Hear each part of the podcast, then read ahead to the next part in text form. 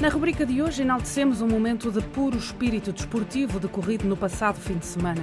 Decorria o jogo da Supertaça de Futsal, que opunha o Sporting e o Benfica, um derby sempre escaldante.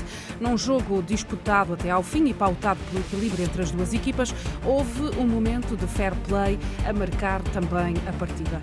Tudo aconteceu quando o internacional português, jogador do Sporting, Eric Mendonça, sofreu uma lesão na cabeça que parecia ser grave a meio da segunda parte do encontro encontro e teve de receber assistência. De imediato, um elemento da equipa médica do Benfica, o fisioterapeuta Rafael Cabral, não hesitou e prontificou-se a ajudar a equipa médica do Sporting a tratar o jogador leonino, seu adversário naquele jogo. Terminada a assistência ao jogador, o árbitro da partida, Cristiano Santos, fez questão de reconhecer e enaltecer a conduta ético-desportiva de Rafael Cabral, exibindo-lhe em plena quadra o cartão branco.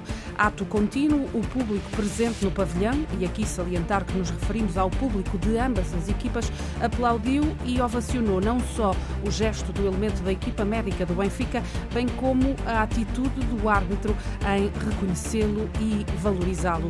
Este é o espírito do cartão branco, a valorização do gesto positivo que, a pouco e pouco, se vai tornando mais visível e presente na realidade desportiva nacional, enaltecendo comportamentos e atitudes de verdadeiro desportivismo. Dando eco a estes comportamentos e atitudes, ofuscam-se outros que, apesar de ainda muitas vezes presentes, não fazem falta a um desporto com ética e com valores.